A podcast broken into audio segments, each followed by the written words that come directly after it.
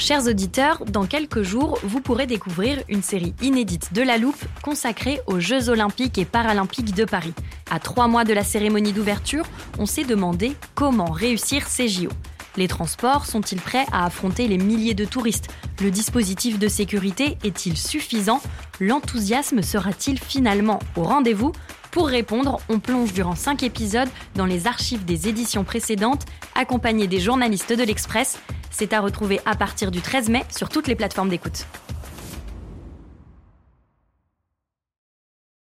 Jewelry isn't a gift you give just once. It's a way to remind your loved one of a beautiful moment every time they see it. Blue Nile can help you find the gift that says how you feel and says it beautifully with expert guidance and a wide assortment of jewelry of the highest quality at the best price. Go to BlueNile.com and experience the convenience of shopping Blue Nile, the original online jeweler since 1999. That's BlueNile.com to find the perfect jewelry gift for any occasion. BlueNile.com. Bonjour, c'est Charlotte Baris. Il y a cinq ans, le mouvement des Gilets jaunes déferlait sur la France. À l'occasion de cet anniversaire, La Loupe vous propose une série de témoignages pour raconter comment la vie démocratique a été déstabilisée par cette mobilisation. À l'épreuve des Gilets jaunes, c'est une série réalisée par Jules Cros et produite avec Mathias Pengili et Léa Bertrand. Bonne écoute!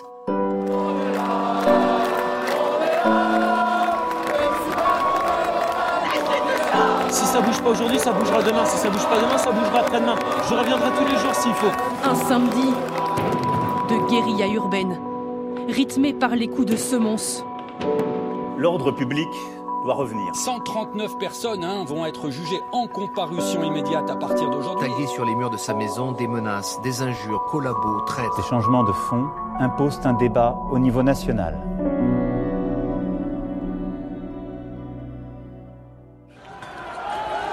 Il est à peine 10 heures quand plusieurs gilets jaunes s'approchent de l'Arc de Triomphe en plein Paris. Ce matin de décembre 2018, quelques manifestants chantent la Marseillaise alors que la situation se tend déjà le long des Champs-Élysées. Autour du monument, ils sont de plus en plus nombreux, entourés par les forces de l'ordre.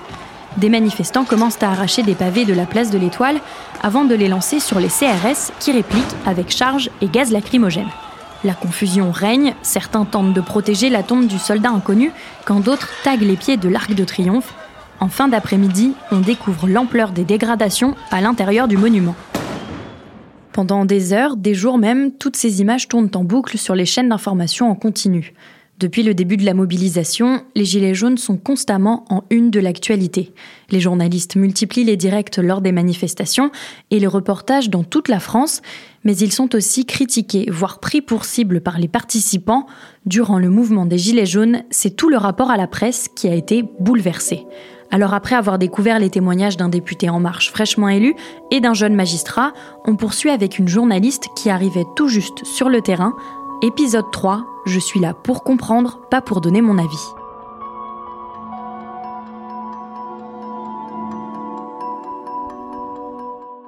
Vous écoutez donc le troisième épisode de notre série À l'épreuve des Gilets jaunes. Et c'est aujourd'hui une journaliste qui se plonge dans ses souvenirs et nous raconte son point de vue sur le mouvement. Je suis Charlie Nurel, journaliste euh, reporter pour LCI, aujourd'hui au service international.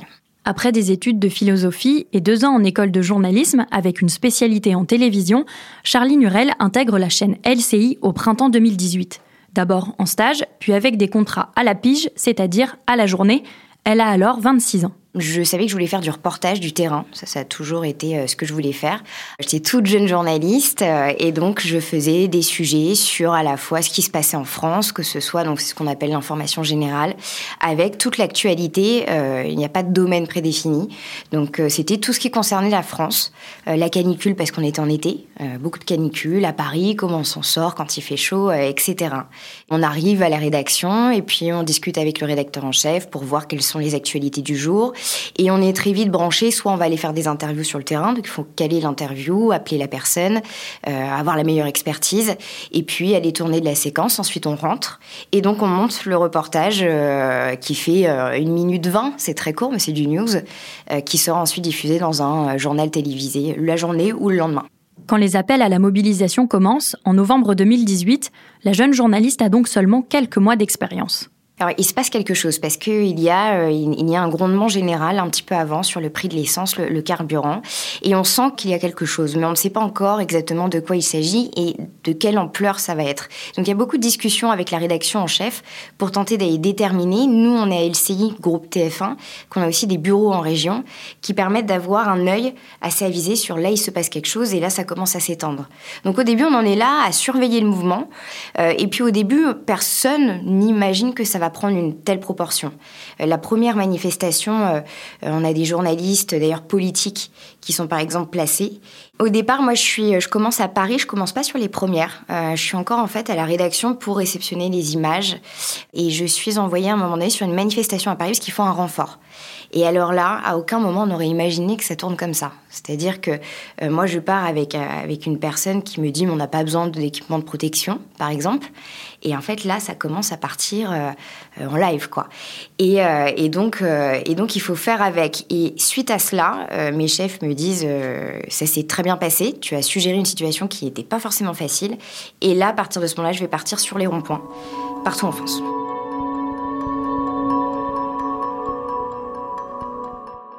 Et les revendications ensuite étaient toujours les mêmes. Euh, plus de, euh, de, démocratie participative, la sensation de ne pas être écouté et d'avoir deux classes sociales complètement différentes avec cette classe sociale qui ne se retrouvait plus, euh, qui était en colère de voir ce que pouvait devenir cette société, de, ne pas avoir sa place. Et je crois que quand ils entendaient dans certains médias, parfois par certains experts, que c'était des personnes qui manquaient de culture, je crois que c'était ça aussi, l'origine de leur mépris. Eux, ils voulaient juste pouvoir mettre de l'essence dans leur voiture initialement. Et ça, il fallait l'entendre. Dès les premières rencontres avec les Gilets jaunes, Charlie Nurel ressent une certaine méfiance envers les journalistes, notamment ceux, comme elle, des chaînes d'information en continu. On va se rendre à Rouen, euh, où on retrouve eh bien, Charline Hurel, qui est sur le rond-point des Vaches, c'est ainsi qu'il s'appelle, hein, ce, rond-point. C'est un des, lieux de contestation euh, des Gilets jaunes. Euh, quelle est la situation sur place Charline, est-ce qu'il y a du monde déjà? Quand j'arrive, déjà, je vois qu'on n'est pas les bienvenus.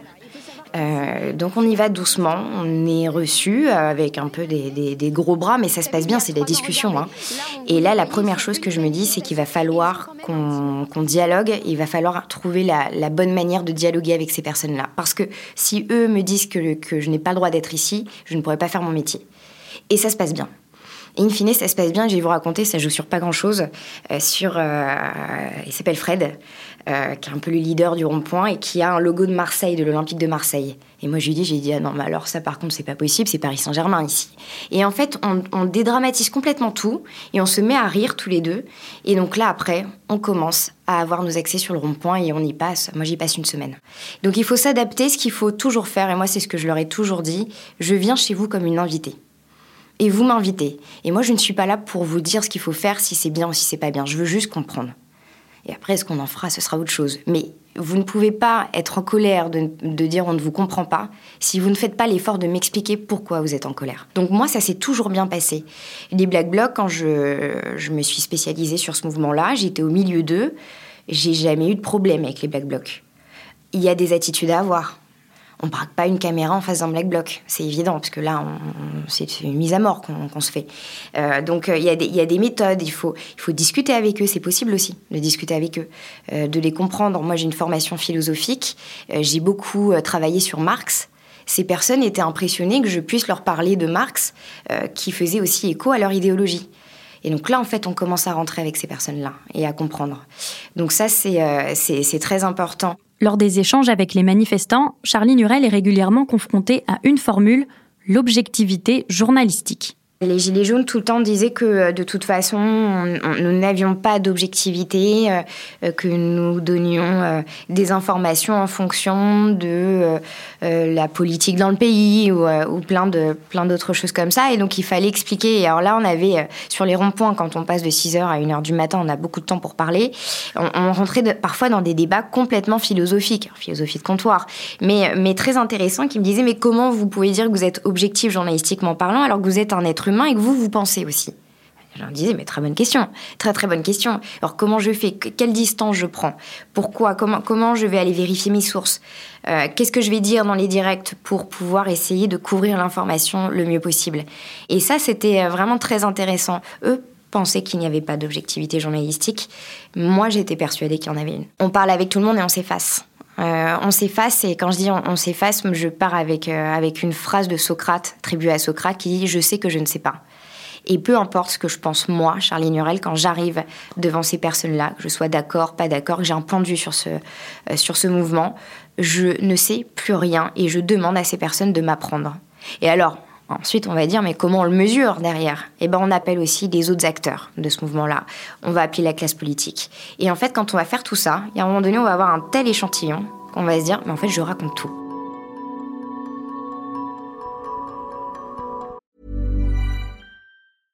I'm Sandra, and I'm just the professional your small business was looking for. But you didn't hire me because you didn't use LinkedIn jobs. LinkedIn has professionals you can't find anywhere else, including those who aren't actively looking for a new job but might be open to the perfect role, like me.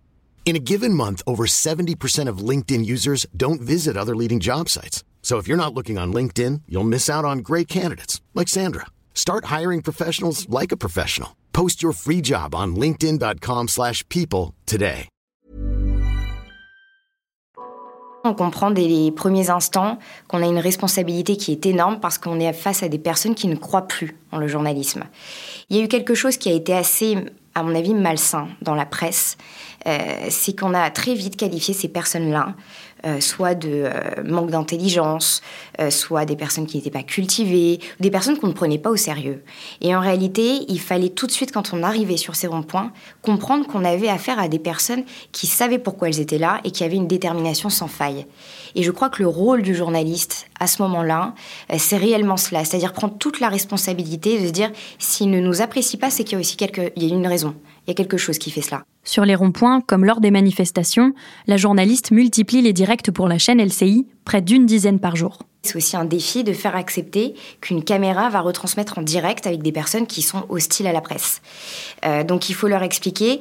Pour ça, moi, la méthode, c'est que j'arrivais tous les jours à 6 h du matin sur le rond-point et je partais tous les jours à minuit, 1 h du matin. Ce qui faisait qu'en fait, ils voyaient que j'étais avec eux et que j'étais pas juste là pour aller faire mon direct de 40 secondes. Et ça, c'est ce qui a permis d'avoir un vrai dialogue. Alors après, ça leur plaisait ou ça leur plaisait pas ce que je disais, c'était pas de toute façon le sujet.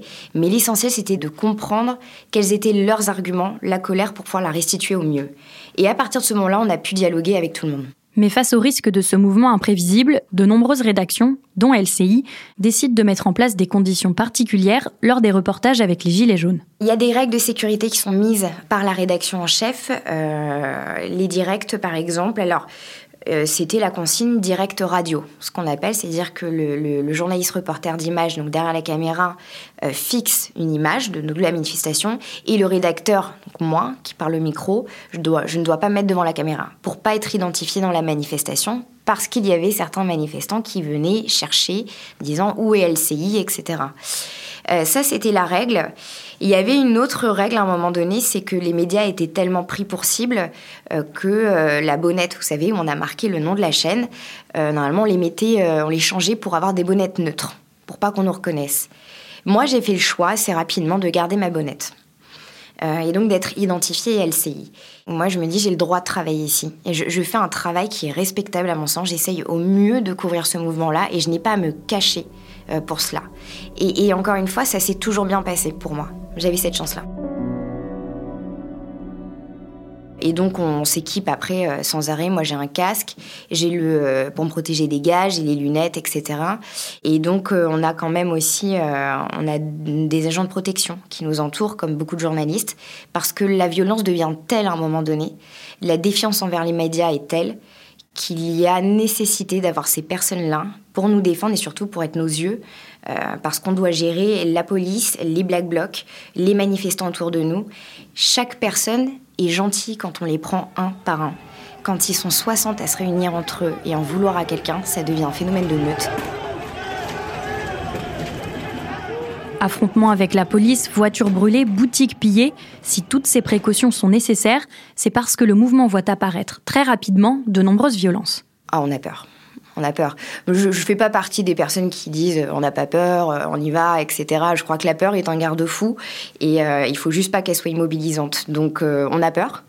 Il y a des moments où je me disais, mais, mais, mais c'est pas possible, ça tirait au flashball, etc. Et je dis, mais on va s'en prendre une là, c'est pas possible. Et en même temps, euh, on essaye juste de, se redescendre à ce moment-là et de dire, voilà, si on est bien positionné, ça peut le faire. Mais il y a, y a forcément des moments où on prend des coups. La violence, on la gère jamais. Il faut avoir une concentration sans faille, de sentir le moment où ça va complètement dégénérer. Euh, et pour ça, il faut aussi connaître les personnes qui sont en face euh, de nous. Donc, je me suis euh, passionnée, moi, pour ce mouvement des Black Blocs, pour comprendre comment ça fonctionnait, voir leur constitution. Et ensuite, on, on, le sent, il faut vraiment être aux aguets sur chaque mouvement, chaque signe qui fait qu'il y a un moment donné, ce mouvement-là va se mettre en avant pour aller, lui en tout cas, faire ce qu'il a envie avec les symboles de l'institution, etc., les, affrontements avec la police. Donc il faut les voir et ensuite il faut les comprendre, il faut savoir pourquoi ils n'aiment pas les journalistes, pour éviter de s'en prendre une, comment se placer avec la police, parce qu'il va y avoir aussi des méthodes dans la manière dont ils vont monter, en tout cas à l'affrontement. Et tout ça, il faut vraiment, il faut l'analyser. Il faut rester toujours avec du sang-froid, quand c'est possible, et analyser le moment où ça part complètement en live, s'il faut rester ou pas. Moi, la plus grande difficulté a été de gérer in fine les affrontements entre euh, ces éléments perturbateurs et la police. Parce qu'il y a des moments, euh, euh, la police ne voit pas où elle va, euh, vous êtes au milieu et en fait les coups viennent de partout. Et ça, c'était difficile. J'avais une situation à Reims. Euh, Charline Hurel, euh, qui est sur place. Euh, Charline, on a l'impression que ça se tend un peu. Qui euh, partait normalement très bien. Et alors là, on s'est retrouvé pareil dans des affrontements euh, absolument incroyables. Et, et j'ai mon JRI qui prend un, une balle de LBD dans le, dans le tibia. Donc on est placé et en fait je voyais, euh, je commençais en fait à voir, j'étais à côté d'une voiture un peu plus loin des affrontements, il y a une balle de LBD qui se loge dans la voiture. Et là, je me dis, euh, s'ils arrivent à tirer jusque-là, c'est que d'une, la police est en train de ne plus maîtriser ce qu'elle fait, parce qu'elle n'est pas censée tirer là.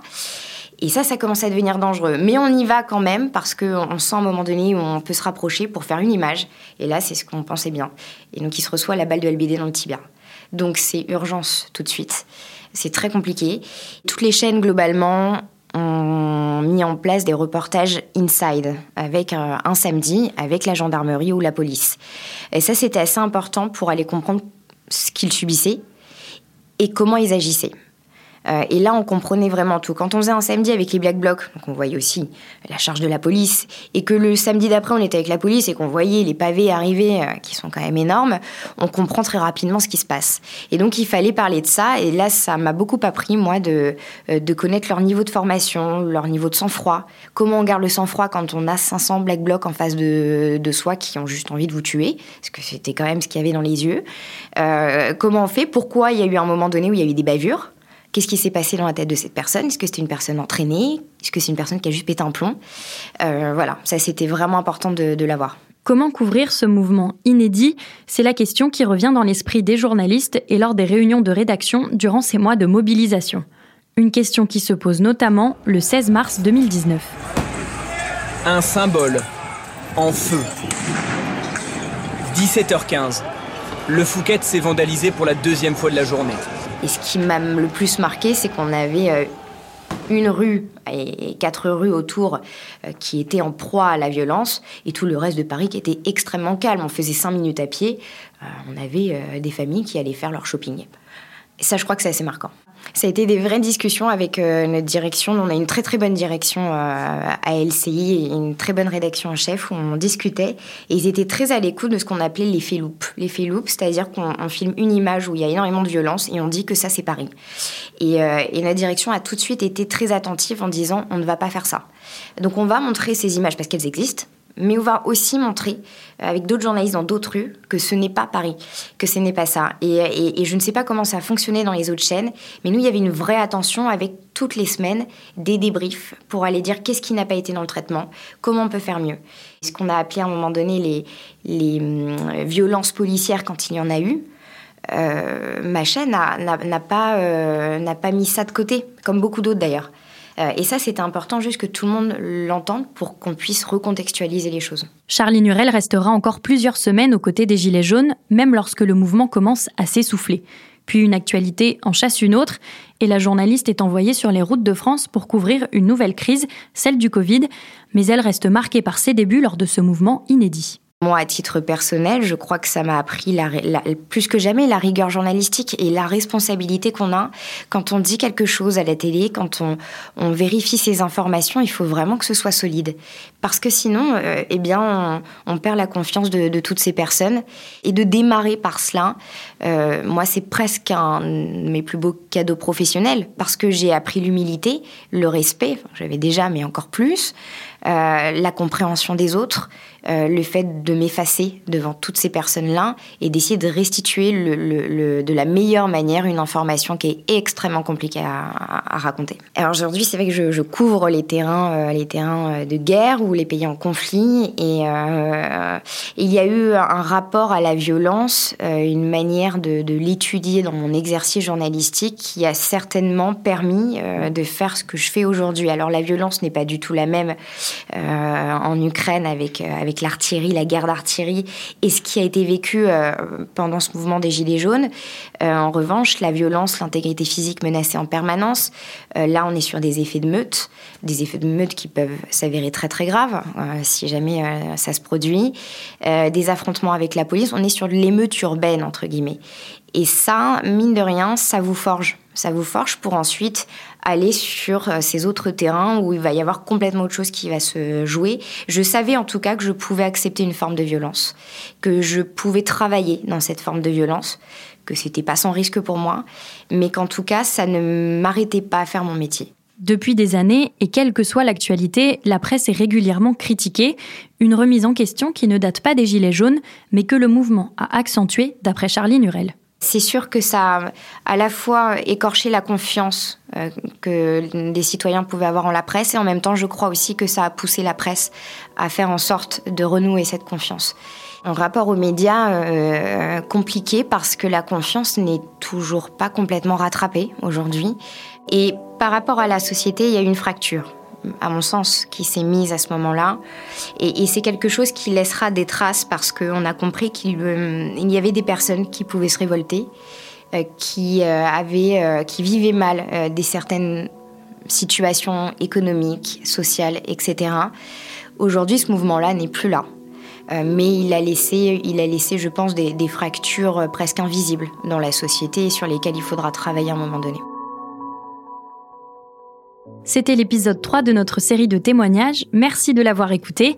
La semaine prochaine, à l'épreuve des Gilets jaunes continue avec l'un des plus jeunes maires de France. À l'époque, il y avait un mépris total des élus, puisqu'ils ne comprenaient pas ce que c'était que des élus locaux. Si nos podcasts vous plaisent, pensez à vous abonner sur votre plateforme d'écoute. Vous y retrouverez chaque volet de cette série, ainsi qu'un nouvel épisode de La Loupe, le podcast quotidien de l'Express, dès 6h du matin, du lundi au vendredi. À demain!